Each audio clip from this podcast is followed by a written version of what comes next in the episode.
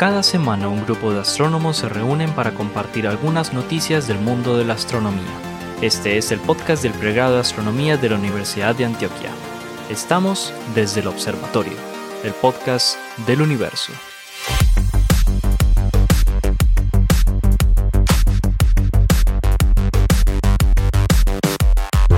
Estamos en otra edición del podcast desde el observatorio con profesores del pregrado de astronomía. Un espacio para conversar de lo último en Guarachas en astronomía o por lo menos de las noticias que se han producido en las últimas semanas que pueden llegar a tener alguna relevancia eh, a largo plazo. Me acompañan aquí el profesor es Germán Chaparro, eh, Pablo Cuartas, Esteban Silva y Juan Carlos Muñoz, como siempre, para que nos cuenten entonces qué es lo que está pasando en el mundo de la astrofísica. Y sin, y sin darle más largas a esta, entonces Empecemos con el profesor Esteban Silva. Esteban, ¿qué nos tienes para hoy? Vean, esto, esto es muy interesante porque estas de este tipo de noticias que en astronomía rara vez se escuchan y porque mal que bien, pues nosotros vivimos metidos como en una especie de burbuja. Una burbuja en la que nosotros escuchamos que pasan cosas por fuera, pero que rara vez eh, nos afectan directamente desde la, desde la astronomía. Imagínense que eh, esto del cambio climático, aparte de que hay mucha gente que lo niega, pues ya empezó a afectarnos a nosotros. Uno pensaría a que... A los astrónomos. Sí, a nosotros, a los astrónomos, bueno, a esos astrónomos que no están sentados al frente de la pantalla como nosotros cinco, sino que están trabajando en un observatorio de verdad y haciendo ciencia eh, desde un observatorio. Particularmente los observatorios en Chile. Imagínense que los observatorios en Chile, pues eh, ustedes saben, son observatorios que durante muchísimos años se realizaron estudios antes de la instalación de los observatorios para poder saber si, si era un sitio adecuado para construir, por ejemplo, el BLT, para construir ALMA y todos estos observatorios que están ubicados en el desierto de Atacama a una altura muy particular y unas condiciones donde la luminosidad de las ciudades no los afecta, la cantidad de carros que pasa por allá, pues sí, eh, decir que es mínima es todavía decir que es mucha. Que solo pasa el Dakar. Ah, eh, y eso que no pasa cerquita, pues realmente. Pues imagínense que todos este, estos ah, estudios que empezaron a finales de los 90 lo que hacían era colocar estaciones de monitoreo meteorológicos y unos observatorios pequeños para empezar a medir ciertos parámetros.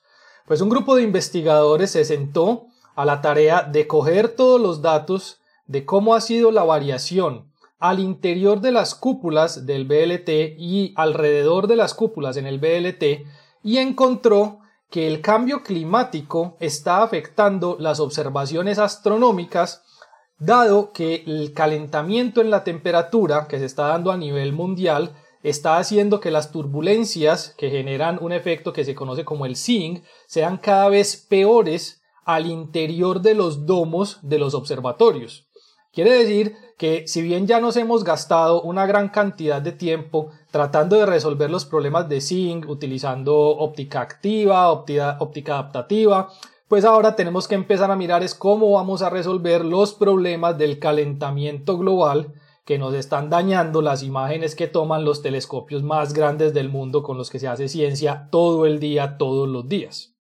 Esto es muy interesante porque es algo que normalmente no afectaría a un sitio de esto. Estamos hablando de un desierto, un desierto donde eh, se encuentra una alta temperatura, pues eh, aparte de que puede tener mucha cantidad de, de, de pues una muy baja, una muy baja, una muy baja, no, no, iba humedad, a una muy baja, relativa. Una muy baja humedad relativa. Claro, es el lugar más seco del planeta después de la Antártida. Que, que, no, que no está a una altura donde llegan las nubes porque está por encima de, del punto de formación de nubes pues el calentamiento global ya alcanzó los telescopios de Chile y seguramente si se hace un estudio como este en cualquier otro tipo de observatorio a nivel mundial, los resultados van a ser muy similares.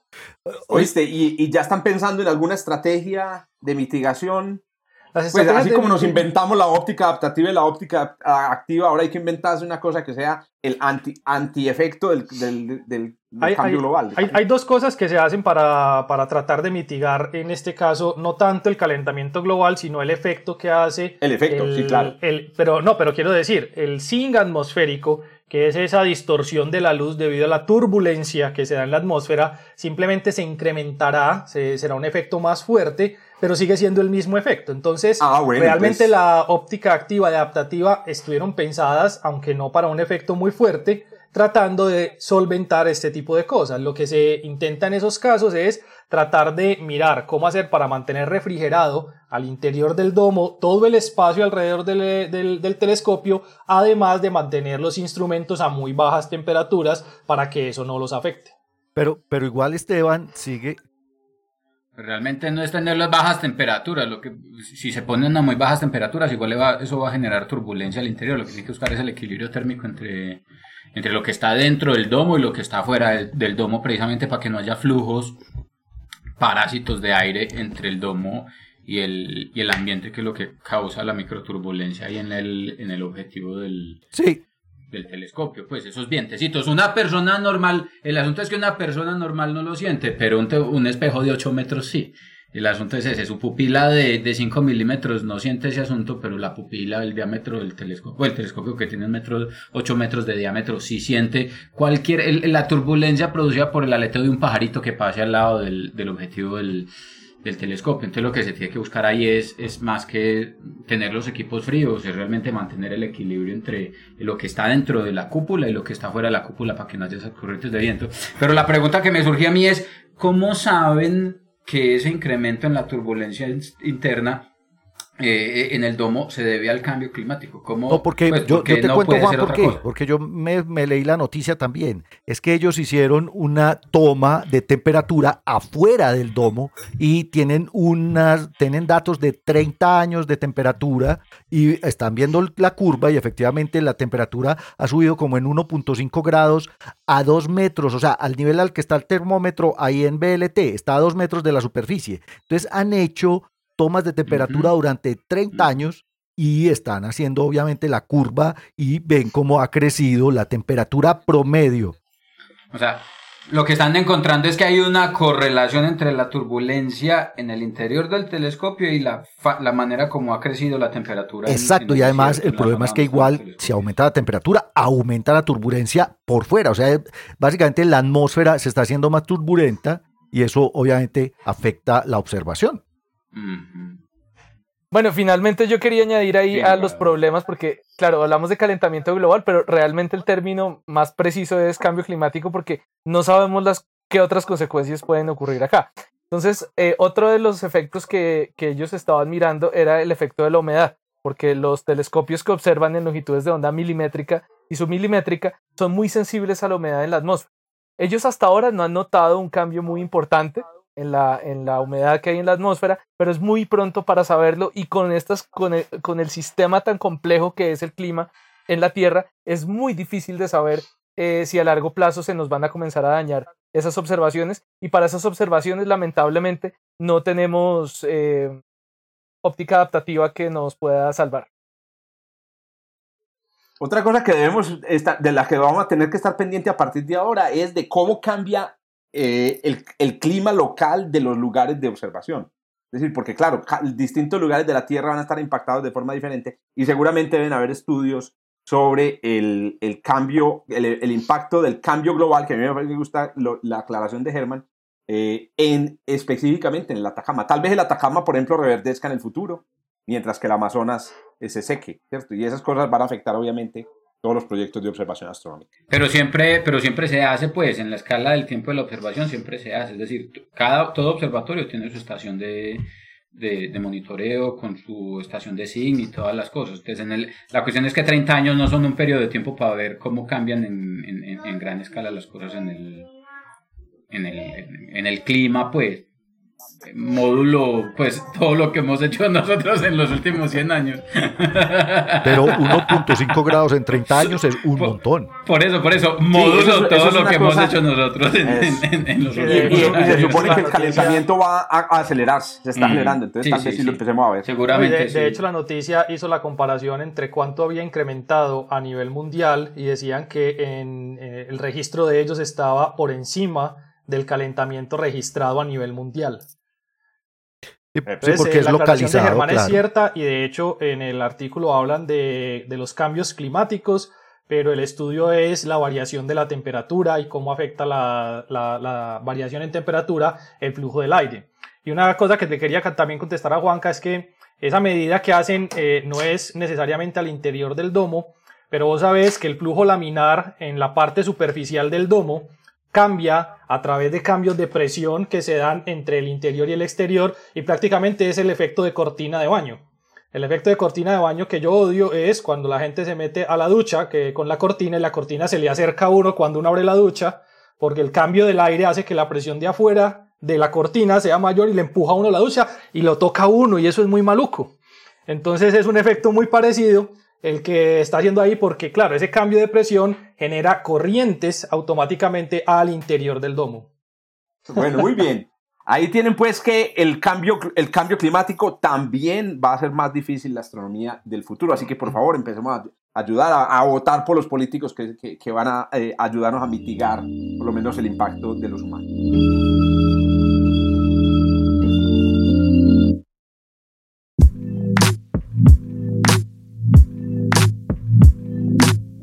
Bien, la segunda noticia la, mm, eh, la voy a dar yo y es una noticia que a mí me parece eh, pues bastante interesante, aunque es eh, un poco exótica, eh, pero es una noticia de la, que hemos estado pendientes mucho, en, no solo en la física teórica, sino también en la astronomía. Es menos que todos ustedes muchachos y los, y los oyentes recordarán pues la, la, inmensa cantidad de trabajos que, que hizo Stephen Hawking, Roger Penrose y todos los teóricos alrededor de ellos sobre la física de los agujeros negros. Hay un aspecto en la física de los agujeros negros que mm, tenemos ya más de 30 años, 30, 40 años tratando de resolver y que es bien, bien, ha, sido, ha resultado ser bien jodido. Y es el hecho de que los agujeros negros pues em, pueden describirse o bien utilizando la teoría de la gravedad de Einstein, la teoría de la relatividad general, y esa teoría predice eh, unas cosas muy concretas, predice la existencia de una singularidad en el centro de los agujeros negros, que fue la razón por la que se ganó Penrose en estos días el, el, el premio Nobel predice que las cosas que caen en el agujero negro pasan lo que llaman el horizonte de eventos sin problemas y bueno, son destruidas al llegar a la singularidad. Pero está por otro lado la teoría cuántica.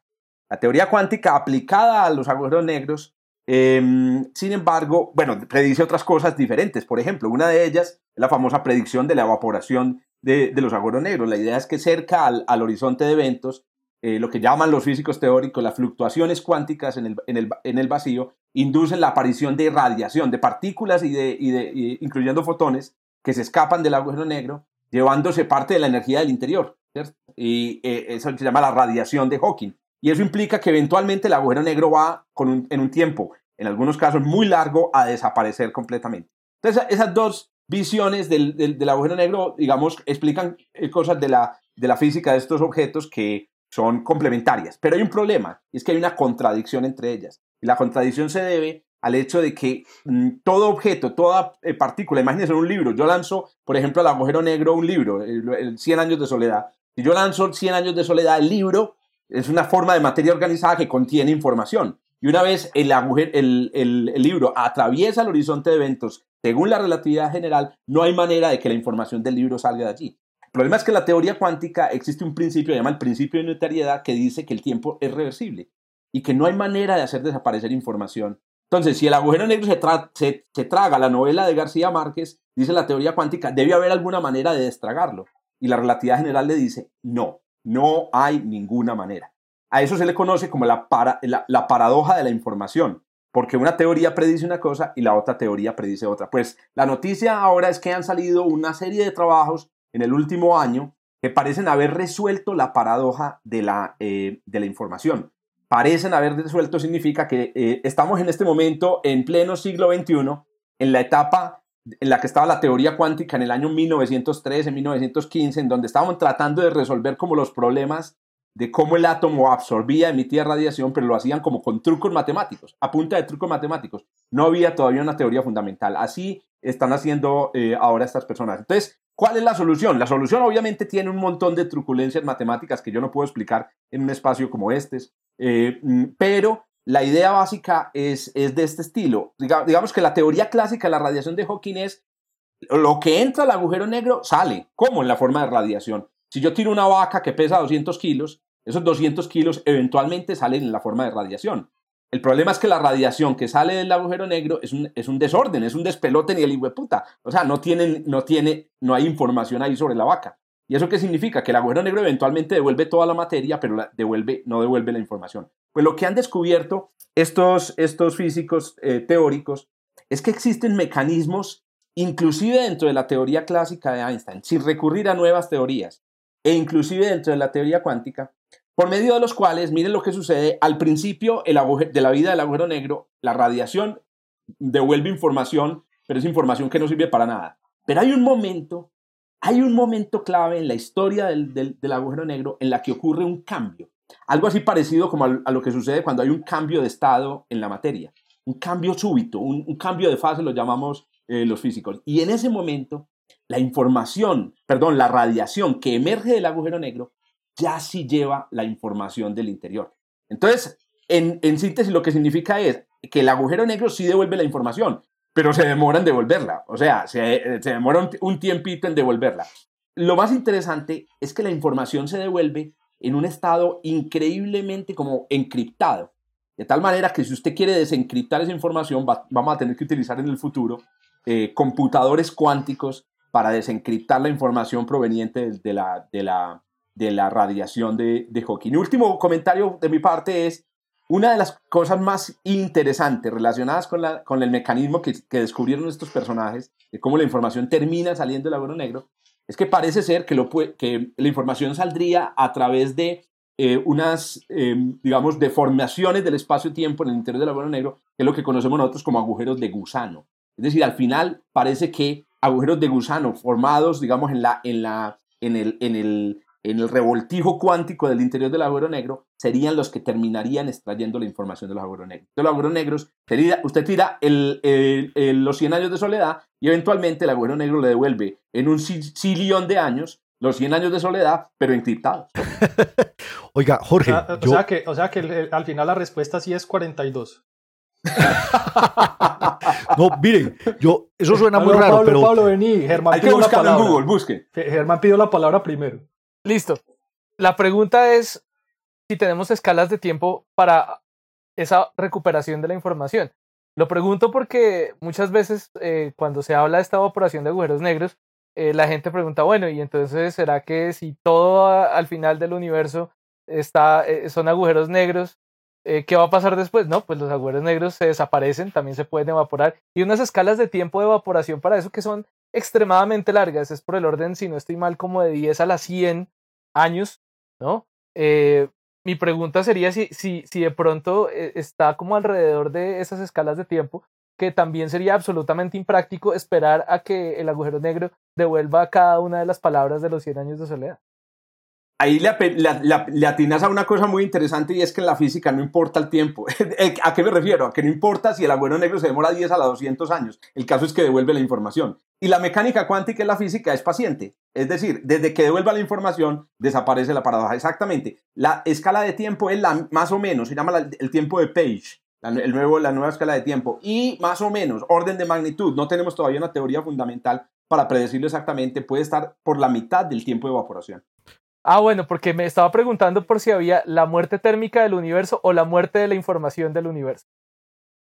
Ah, uh, esa es otra cosa. Que podría pasar algo al, universo antes de que, de que, de que devolviera 100 años de soledad. Absoluta entropía al, al, final. Exacto. Yo, yo tenía una pregunta, Jorge, sobre ese tiempo de Page. Porque es que yo entendí justamente de este modelo que en principio el agujero siempre aumenta su entropía la entropía, digamos, eh, tratada en, términos de la pérdida de información sobre la materia que cae en el agujero, pero apenas pasa el tiempo de Page, que como vos decís es del orden de la mitad del tiempo de evaporación del agujero, resulta que el agujero como que eso, cambia de opinión y dice, no, de ahora en adelante yo les voy a devolver la información de a poquitos, pero encriptada. Entonces empiezo a disminuir mi entropía y, y devuelvo la información. Eso a mí me pareció como básicamente el, golazo del modelo, porque de acuerdo a lo que yo estudié alguna vez, la entropía del agujero siempre va en aumento. En este caso, y precisamente esa era la paradoja, que la entropía del agujero siempre iba en aumento porque toda la información sobre la materia se perdía,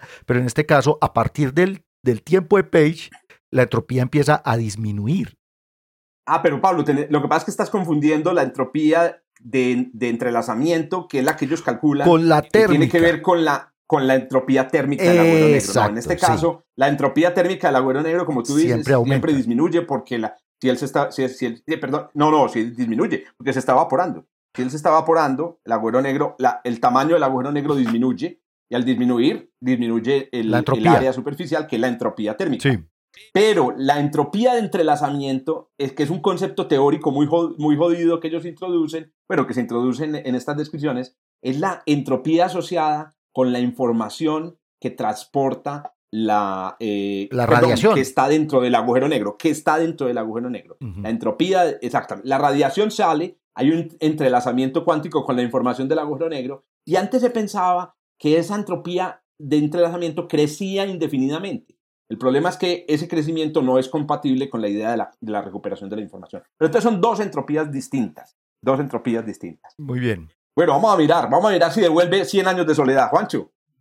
Eh, aquí entonces, hay otra pregunta y es entonces, antes eh, en, el mecanismo, en la formulación simple, pues lo que yo recuerdo de, de, la radiación de Hopkins no implicaba la presencia o la necesidad de un agujero, de un túnel auxiliar para sacar las partículas que se evaporaban en el horizonte del, del, agujero negro, porque eh, ahorita sí necesitan ese, ese, ese vehículo auxiliar. Pues en principio la radiación de Hawking no, no precisa de ningún tipo de mecanismo alterno para permitir que la radiación sea emitida pues desde el horizonte. Una par, partícula, antipartícula se crean, una igual, la otra queda para adentro, se queda dentro del agujero negro, pero porque ahorita sí hablan de la necesidad de, de, estos agujeritos de gusano que ayuden a sacar las cosas del, del, agujero negro principal, por así decirlo. Lo que ellos han resuelto en este momento es, utilizando la teoría de Einstein y la teoría semiclásica, la teoría semiclásica o la teoría cuántica semiclásica de los agujeros negros, lo que ellos han resuelto es encontrar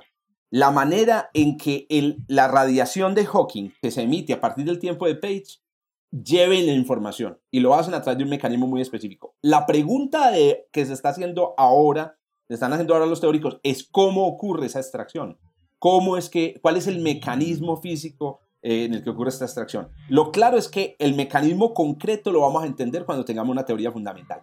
Pero las adivinanzas que se han empezado a construir incluyen, por ejemplo, esa, esta idea, que es una idea de, la, de lo que llamamos, conoce como la teoría, la teoría eh, de una teoría cuántica de la gravedad, en la cual el espacio-tiempo no tiene una topología, una única topología sino que en realidad el espacio-tiempo que nosotros percibimos o medimos es una combinación de muchas topologías. Entre las combinaciones, todas las combinaciones posibles de topologías están aquellas en las cuales hay agujeros de gusano que extraen o que permiten conectar el interior del agujero negro con el exterior. Entonces, ¿qué dice la teoría cuántica? El estado real del espacio-tiempo es una superposición cuántica de todos esos estados. Pues algunos de esos estados, repito, son de agujeros de gusano. Entonces, lo que están ahí haciendo, Juancho, es proponiendo mecanismos físicos de cómo podría esa información salir. Pero no sabemos si esa es la respuesta. Si esa es. Exacto. Yo, tengo las dos preguntas no serias sobre el tema. La primera pregunta no seria sobre el tema es, eh, ¿los 100 años de 100 años de soledad se dilatan en el, en el espacio-tiempo en ese, en ese agujero negro? y, la, y, la, y, la, y la otra pregunta es, ¿tendría Interestelar razón y la quinta fuerza es el amor? Yo ya no, no sabría decirlo. No, no, no, la segunda siempre no. La segunda siempre es no. No, no, no. Sigamos. La, la, que sigue. No, saben que la respuesta a, a, Esteban es muy sencilla. A todo lo que, lo, lo, que dijiste está por fuera del horizonte de eventos. Está perfectamente descrito por la relatividad general. Todo lo que dijo Interestelar es cierto, excepto la fuerza del amor y 100 años de soledad efectivamente se convertirían en 100.000 años eh, de radiación de soledad y de, y de espaguetización. Ah, sí, y de radiación Hawking. Súmele eso. Muy bien, excelente. Ahí tienen pues la noticia. Esa noticia hay que hacerle seguimiento porque algún día tendremos una. Lo que sí les digo es: hay un premio Nobel ahí. Hay un premio Nobel ahí. El que, el que resuelva ese problema se va a ganar un premio Nobel.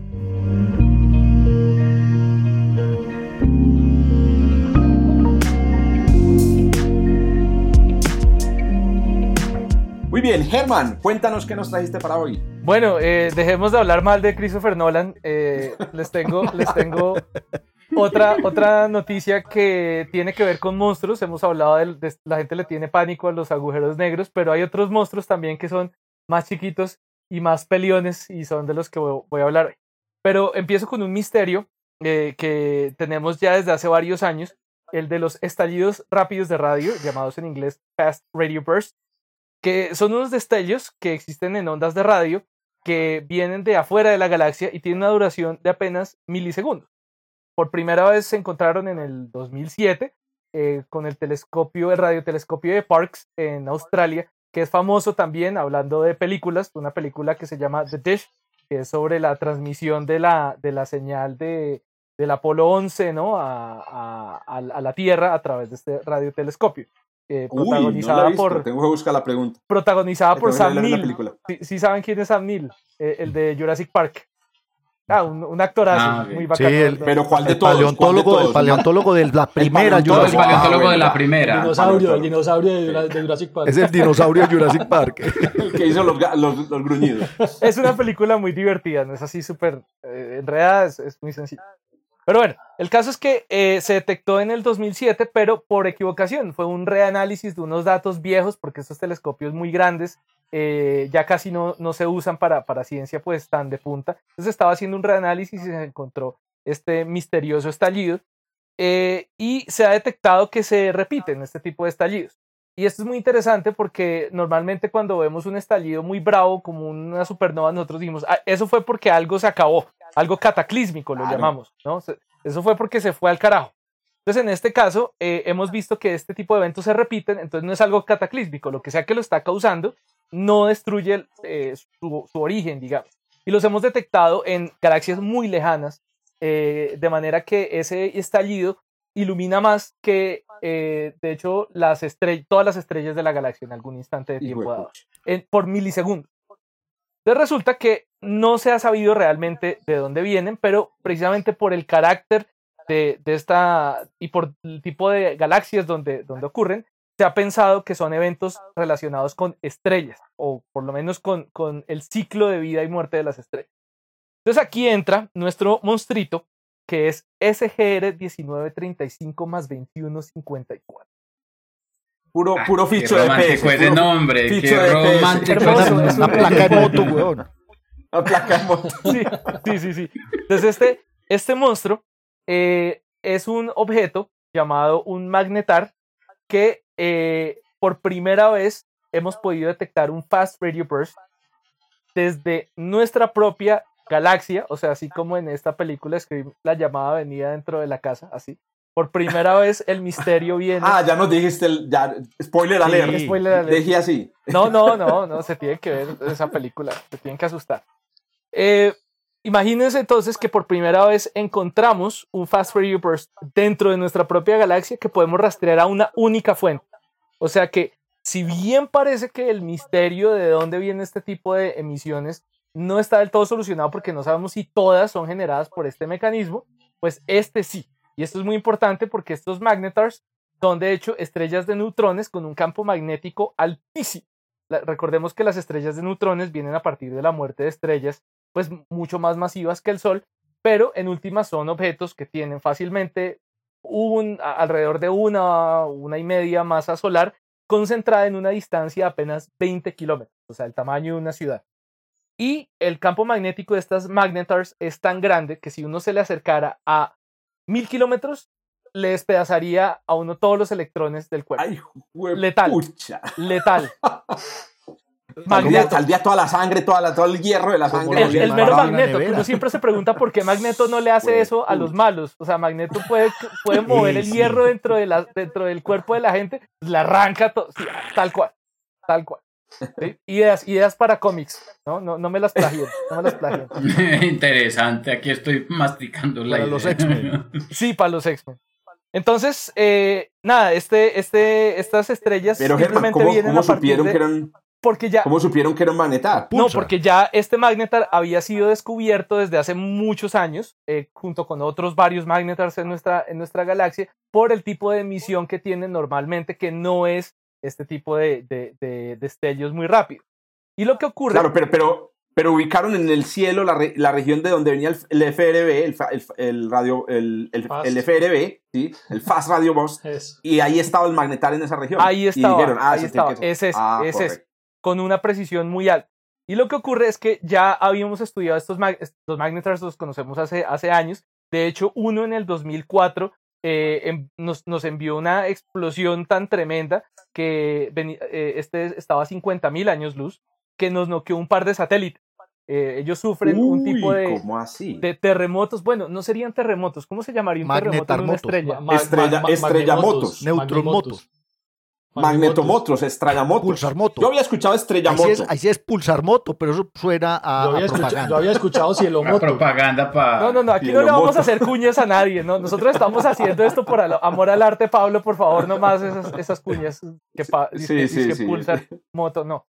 Eh, el caso es que, claro, si en la corteza del pulsar, si un pedacito de la corteza del pulsar se desplaza un centímetro, ya con eso mejor dicho, se arma la grande porque salen partículas suficientes y como los campos magnéticos son tan altos, entonces se pueden acelerar y se pueden proyectar con unas energías muy tremendas.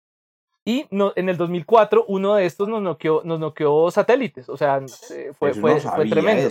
Pues no los tumbó, pero sí los, los cegó, los cegó. Por radio. Sí, sí, sí, o sea, la, la tormenta, la tormenta de, eh, que, que, generó eh, alcanzó a, a cegar algunos, algunos satélites. Entonces, y pues. A, no, y que añadiéndole a eso, Germán, que no solamente dañó satélites, sino que alcanzó a modificar por una breve cantidad de tiempo el campo magnético de la Tierra.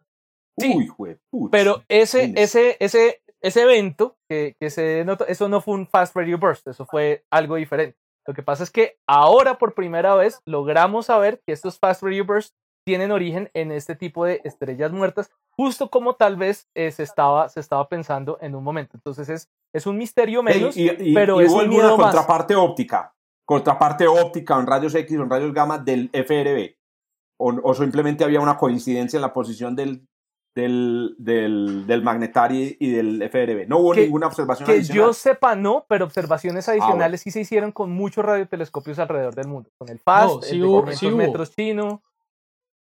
Sí hubo contraparte en, en rayos X. Ah, en rayos X. Claro. Sí. Ah, sí, sí, Ya sí, les- hubo, ya pero les fue antes. con qué telescopio. Fue antes. Eso fue curioso. Sí, Porque el, porque el- antes. de rayos X fue un ratico antes. Llegó, Eso llegaron lo- antes los rayos pocos días antes fue, creo. Ya, eso es lo que llaman en, en, en, en qué, en un, en sismología un, sí, un precursor, un sismo precursor, La antes de que llegara el sismo Primarias y secundarias. Lo raro es que la así, teoría predecía lo contrario. Predecía que el- los rayos X venían después. Entonces todavía hay suficiente carne, carne para, para, para, para morder en este problema. Y yo les te- recuerdo la- que los- en un momento se llegó a pensar que era, Ah, Perdón, que eran- Jorge, la- que eran extraterrestres. La, la parte fue con el satélite de Swift. Swift uh, qué horrible. detectó los rayos X. los Oíste, X. también, también recuerdan, recuerdan que al principio de la investigación de los- del FRB también se había descubierto un evento parecido y era un horno de microondas que abrían al mediodía, ¿cierto? No me acuerdo en cuál fue el... En el BLA. el- el- ¿Era el BL? No, no, no, era en el BL. No, en serio, en Sí, serio. parece que era el. Sí. Sí, O sea, ese caso, a ese caso es como el de la mierda de, de los, de, de, de los Bell. De las exacto. palomas. La- la- el popo de palomas en la. le en la pusieron nombre y todo a, a los eventos transitorios. Se llamaban los, los peritons. Les llamaban. Eso es correcto. ¿Y saben qué era? ¿Y fue Era un sociópata que no esperaba que pitara el, el, el microondas, sino que abría la puerta. Sí, sí, sí. Con el gente así? microondas ¿Ustedes son gente así? Sí, sí, sí, sí, sí, sí. Sí, es que empezaron a, notar una regularidad porque siempre No, no. ocurría al, al me- siempre ocurría a la hora del Al almuerzo. Y dijeron, el, el, el universo no sabe que nosotros almorzamos. Y empezaron a investigar y fue el, el, el horno de microondas. El- el Oiga, yo- y- creo que después de eso sacaron los hornos de microondas de las, de las, de las instalaciones de los, De los radiotelescopios. Son los Claro. sanduchitos fríos, son los sanduchitos fríos en los radioobservatorios. Muy bien, ahí tienen pues, ya tenemos entonces el primer FRB cerquita, cuya naturaleza podemos precisar.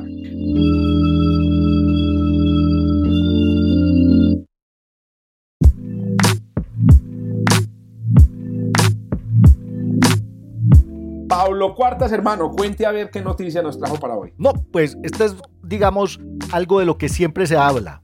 Eh, yo sé que todos ustedes saben que es la ecuación de Drake. Y los ñoños que escuchan este podcast, obviamente también.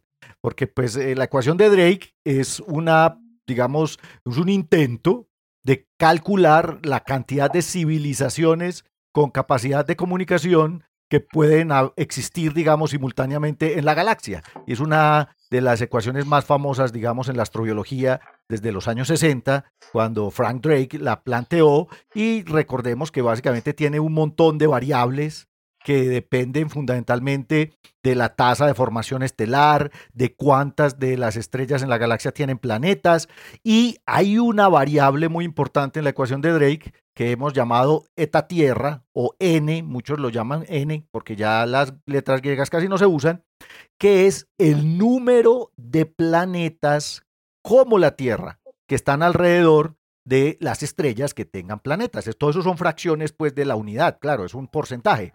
Pues resulta que haciendo estadística con los datos de Kepler, todos sabemos que el telescopio espacial Kepler ha sido posiblemente el instrumento más prolífico en encontrar exoplanetas en los últimos 10 años.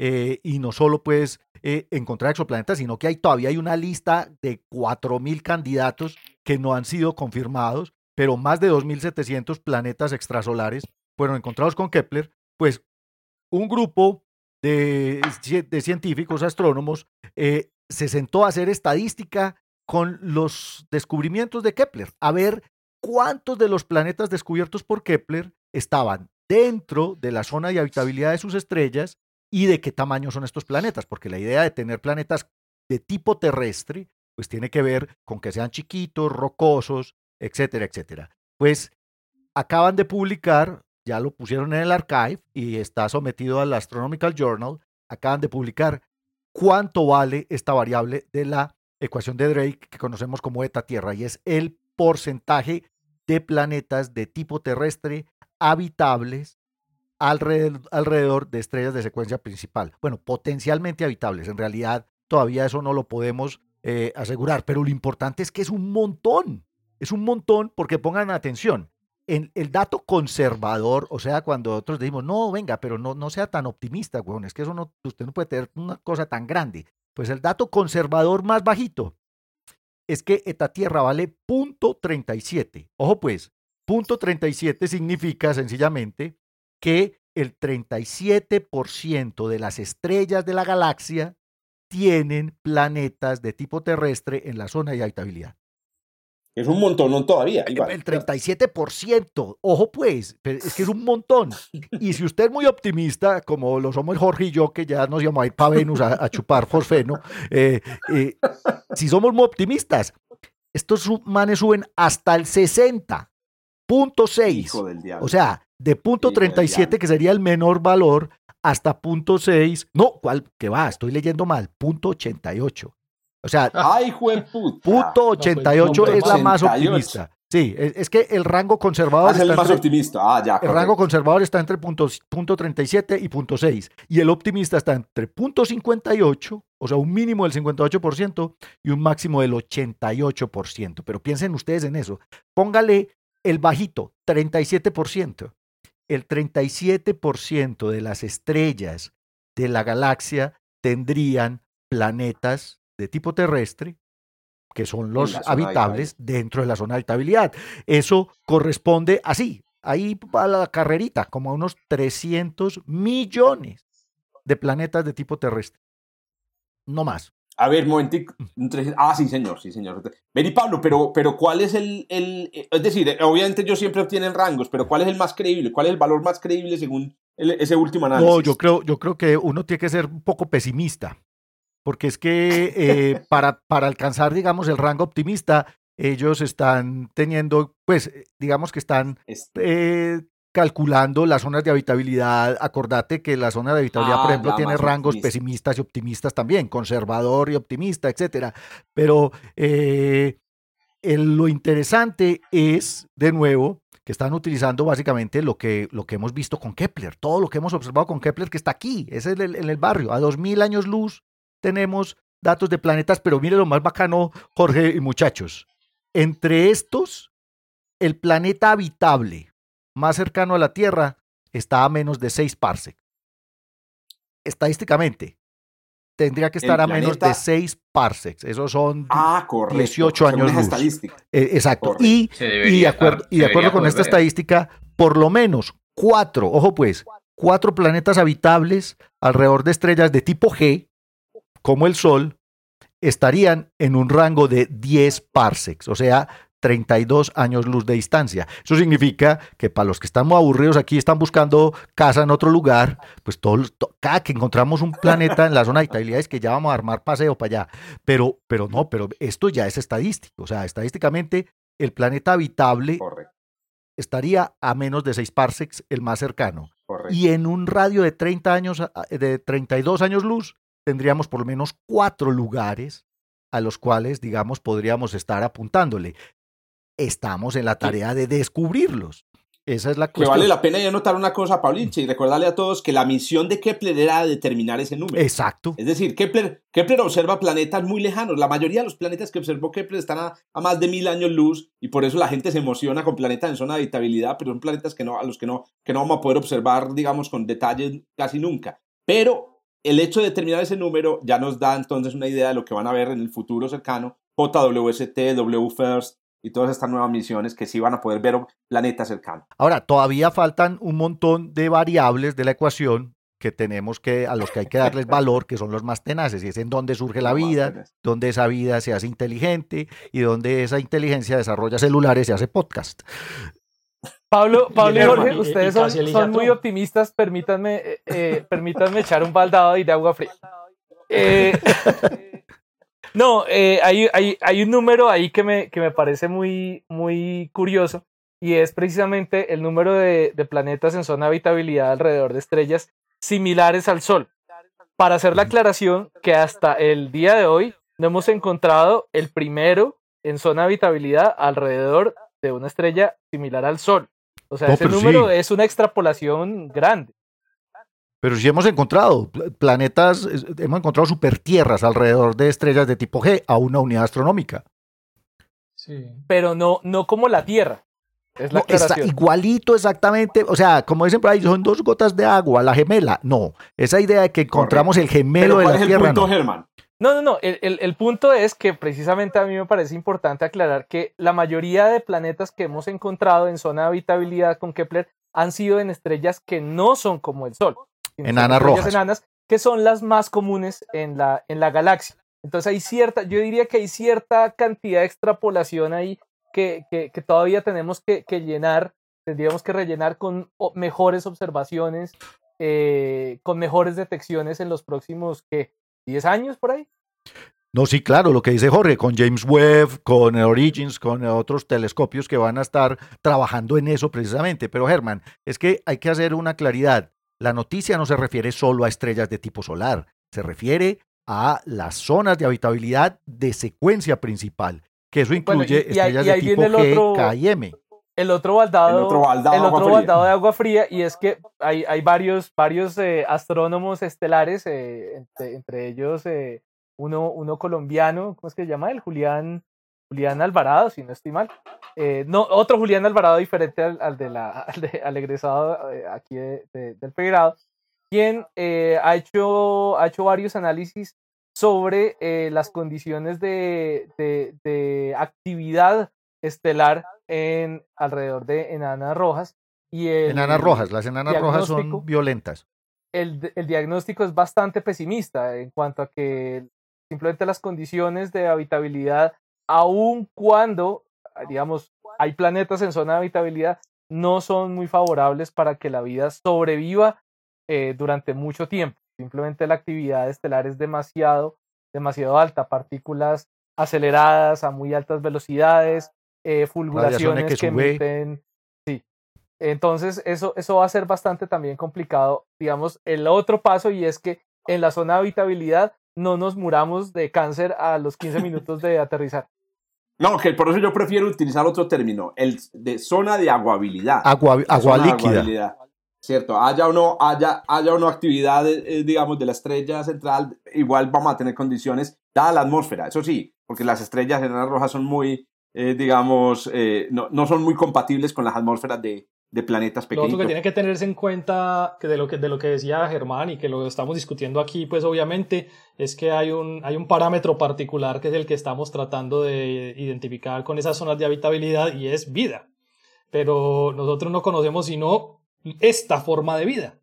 Entonces nosotros no sabemos, al final de cuentas, si hay otros tipos de formas de vida, obviamente serán tan poco inteligentes como nosotros, pero que pueden sobrevivir en ambientes que son diferentes al nuestro. Y por tanto, entonces, este tipo de ecuación que si bien trata de estimar cuál es la probabilidad de que nos encontremos a, otro par de, par no, perdón, a otros cinco, cinco desparchados un miércoles a la una de la tarde, hablando de esto, Obviamente eh, yo también creo que es eh, bastante alta según esos números, pero puede que nos encontremos otros tipos de vida que no vayan a estar hablando, sino trabajando más bien a la hora que deberían estar haciendo. es que si son inteligentes no nos van a responder la llamada.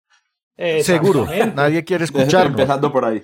Nadie quiere escucharnos, ¿no? El número de civilizaciones también lo han calculado, dándole valores a esas variables que todavía no conocemos, y por ahí calcularon, no sé, Jorge, si vos viste, era del orden de 36 mil. 36, hay un, hay un estudio que es de 36, más o menos 200. Sí, sí, no son 36 mil, son 36. 36 en este momento en el cuadrante alfa de la Vía Láctea. Bueno, muy bien. Más o menos 200. Muy bien, excelente.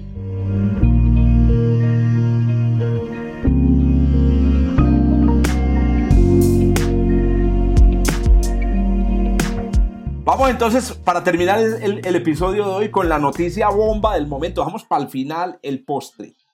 Juan Carlos Muñoz, hermano, cuéntenos qué es lo que lo lees y me da risa porque yo, yo leí ese título con la misma expectativa. Y me quedé, y me quedé, por eso me estoy riendo, porque es que estoy volviendo a leer el título de la noticia y me quedé como, ah, bueno, eh, eh, el título de la noticia se leía muy, muy sexy, muy interesante, que llamaba eh, Indicios de que la materia oscura ha sido descubierta, ¿cierto? Y, el artículo, la descripción y en efecto el artículo asociado pues al trabajo que se discute es muy interesante, pero realmente, realmente no, no hay ningún indicio de que la materia oscura haya sido descubierta, porque como la relatan en el artículo, está descubierta desde la época, desde la década de los 20 del siglo del siglo pasado, pues cuando se estaba estudiando la cinemática de las estrellas en el disco de la, de la galaxia.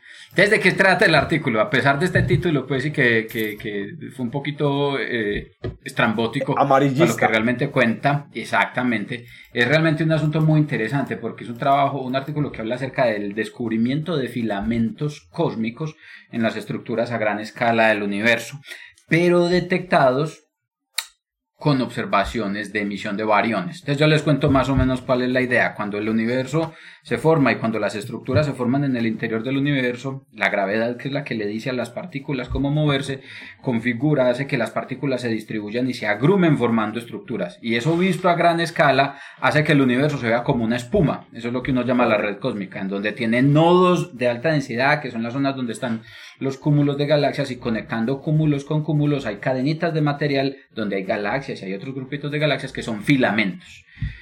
Anteriormente ya habíamos observado esos filamentos. Yo mismo con datos del Digital Sky Survey hicimos una vez un catálogo de filamentos en el, en el universo relativamente eh, cercano pero utilizando información de observaciones de galaxias y modelamiento de la distribución de materia oscura en esas galaxias. Lo que esta gente hace es lo siguiente, ellos toman datos del satélite Rosat, satélite Rosat es un, es, es, un viejito, es el abuelito de los actuales telescopios en rayos X Chandra y, del, y Rosita que, que empezó operaciones este, este año. Eh, Rosat se lanzó en, en, en, en los noventas y con observaciones de imágenes en rayos X de todo el cielo, estas personas consiguieron hacer una reconstrucción de la estructura y de las características de filamentos de gas, de filamentos de gas que se observan en el universo a gran escala. ¿Qué es lo que pasa? Lo que pasa entonces, les dije que el universo a gran escala se ve como una espuma con materia oscura. Y esa materia oscura captura gravitacionalmente el gas que está en el medio intergaláctico. Entonces piensen lo siguiente, piensen que usted, la atmósfera de la Tierra en principio es un ambiente suficientemente denso, pero, pero a la final es transparente. Usted no ve el gas. O sea, después de todo no es tan denso, a no ser que se condense en vapor. en, en, vapor de agua. La densidad de gas por fuera de la Tierra en el medio interplanetario es impresionantemente baja, tan baja que todos nos hacemos la idea que si nos vamos para afuera, se nos, los Simpsons lo muestran, se nos inflan los ojos, se nos explota la cabeza por la falta, por, el, gradiente de presión, por la diferencia de presión entre las células en el cuerpo y el ambiente. Cuando uno se sale al medio interestelar, esa densidad baja más aún y en el medio intergaláctico, es decir, en el espacio entre galaxias, la probabilidad de encontrarse un protón o un electrón es cada vez más chiquitica. Lo que estas personas están haciendo realmente es encontrar esas partículas, aunque muy escasas, entre las galaxias en el medio intergaláctico, detectarlas emitiendo rayos X. Esas partículas están emitiendo rayos X porque en esas condiciones de baja densidad, estas partículas pueden estar en el medio intergaláctico moviéndose a velocidades extremadamente altas, asociadas, por ejemplo, a, una aceleración eh, asociada a una explosión de una supernova que las haya expulsado de una galaxia o, una onda de choque inducida por una colisión entre entre galaxias. Entonces, este material está a temperaturas extremadamente altas y en condiciones de densidad muy, pero muy, pero muy bajitas. Entonces, ver esas nubes de gas tan poco densas en esas condiciones de temperatura tan altas es muy difícil. Esas nubes de gas se conocen como el medio tibio y caliente en el medio intergaláctico. Y en principio representan un problema para la astronomía moderna, para la cosmología moderna. Resulta que cuando uno hace una receta de la estructura del universo, el universo tiene energía oscura, materia oscura y variones. Nosotros, palabras más, palabras menos. Y, cuando uno mira la radiación cósmica de fondo, los variones en el universo temprano, el inventario le da un número completo, pero cuando lo estudia en el universo actual, se le pierde la mitad de los variones. Y se cree que esa mitad de los variones está puesta precisamente en ese medio intergaláctico tibio y caliente. Y estas observaciones revelan en principio precisamente la evidencia de que esos variones perdidos están metidos precisamente en esos filamentos cósmicos que son extremadamente difíciles de observar. Dos pájaros de Resuelven dos problemas. Fue materia Exactamente, en principio hay, hay evidencia para ver dos cosas. La primera no se está descubriendo que la materia oscura, ya sabíamos que esa materia oscura está ahí, pero ya se puede ver a las nubes de gas entubadas, por así decirlo, por la presencia de estos filamentos de materia oscura que nos permiten reconfirmar la necesidad de incluir materia oscura en el universo para poder configurar estos, estos filamentos. Si no hubiera materia oscura, esos filamentos de gas no se observaban, en primera. Y en segunda, nos están permitiendo identificar ese medio intergaláctico tibio y caliente que, que, ha sido tan, tan difícil de detectar. Es muy difícil de detectar, es que es extremadamente difícil de detectar porque la probabilidad de que se emita un fotón desde esas regiones del universo es muy baja y la probabilidad de detectarlo es igualmente baja. ¿Cómo es que dicen? El, título era muy sexy, pero realmente la noticia es muy interesante. Lo que encontramos fue los variones perdidos. Básicamente, pero, pero variones perdidos en los, filamentos de materia oscura. Exactamente, variones perdidos amarrados a filamentos de materia oscura. No, yo sí me ericé, me ericé. Porque es que, a ver, es como, en, que llaman en, los, en los juicios, le llaman el, el eh, sí, la prueba 1, la prueba 2. Pues puta, ahora tenemos una prueba más de la existencia de, materia oscura. De estas... exactamente. Te lo bonito con la materia oscura es que por más que todo el mundo le quiera sacar el cuerpo, cada vez aparece un experimento independiente distinto que le dice, ay hermano, hay algo raro. Y, una forma relativamente simple de explicarlo es ponga negrita la materia oscura en esa zona, no la deje brillar y déjela gravitar. Y eso es lo que está pasando en este caso particular con estos filamentos. Solo nos falta detectarla. No, no, detectarla ya la hemos detectado. Solo nos falta saber, qué, es. Ah, ¿Cuál es la naturaleza? detectarla la hemos detectado. pero coger un poquito. Eso, agarrarla y, peinarla y ver a ver cómo es, a qué sabe. Eso es lo que no se ha podido conseguir. Juancho, ¿y usted a qué le apuesta, hermano? ¿Usted a qué le apuesta? Usted debe tener una apuesta, usted trabaja con eso. ¿A, qué le apuesto ¿Cuál es su partícula de materia, oscura? Acciones. No, no, para mí, para mí, para mí son partículas, son partículas, son partículas elementales. Para mí son acciones. Yo era muy amigo del neutralino y sigo siendo muy amigo del neutralino porque yo, me inclino siempre por el modelo más fácil, más simple que mejor describa las cosas. Y en principio el neutralino podría, podría funcionar. El asunto es que muchos experimentos ya han descartado la, la posibilidad de que sea el, neutralino. Eh, sigue siendo la acción, por ejemplo, uno de los más de los más entre los modelos simples relativamente simples eh, como que los más favorecidos Vení, ustedes sí sabían que la acción que la acción se llama así por la marca del jabón por acción, sí, el arranca claro, Absolutamente no. Yo iba a hacer el chiste, pero no sabía. No, no te creo, no te creo. Sí, se llama así por, el, por la marca del jabón. Los investigadores, pues, que descubrieron, pues, eh, o que postularon esta, este tipo de partículas, le pusieron así por la marca del jabón. ¿Por qué? Ahora, la razón por la que utilizaron el, el jabón no, no, no, la recuerdo, pero se las consigo de, para, pronto, de pronto llevaron la marca del almuerzo. era la coca del almuerzo y estaban almorzando. Y entonces dijeron, oiga, ¿y si le, ponemos así? No, no, me acordaste. Alguien, alguien, llevaba el almuerzo en una coca de acción. Este, el observatorio del que estamos hablando ahorita. Debe ser el mismo. Bueno, muchachos, ¿algo para agregar o nos vamos? No, ya se nos acabó. No, nada más para agregar. Bueno, si no es más para agregar, entonces nos despedimos de todos los oyentes y nos vemos entonces en el próximo desde el observatorio. Chao, chao. Hasta luego. Chao, chao, chao. hasta luego a todos. Gracias por escuchar desde el observatorio. Estamos en Spotify, Apple Podcast, Google Podcast y muchas más plataformas. Realizado por Jorge Zuluaga, Esteban Silva, Pablo Cuartas, Juan Carlos Muñoz y Germán Chaparro, profesores de astronomía del Instituto de Física de la Universidad de Antioquia. Con la producción y edición de quien les habla, soy Giraldo, pregrado de astronomía de la Universidad de Antioquia.